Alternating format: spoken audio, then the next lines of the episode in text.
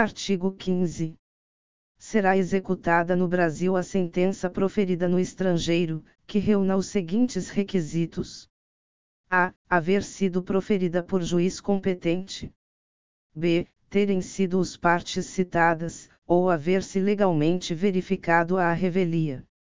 c. ter passado em julgado, e estar revestida das formalidades necessárias, para a execução no lugar em que foi proferida d. estar traduzida por intérprete autorizado.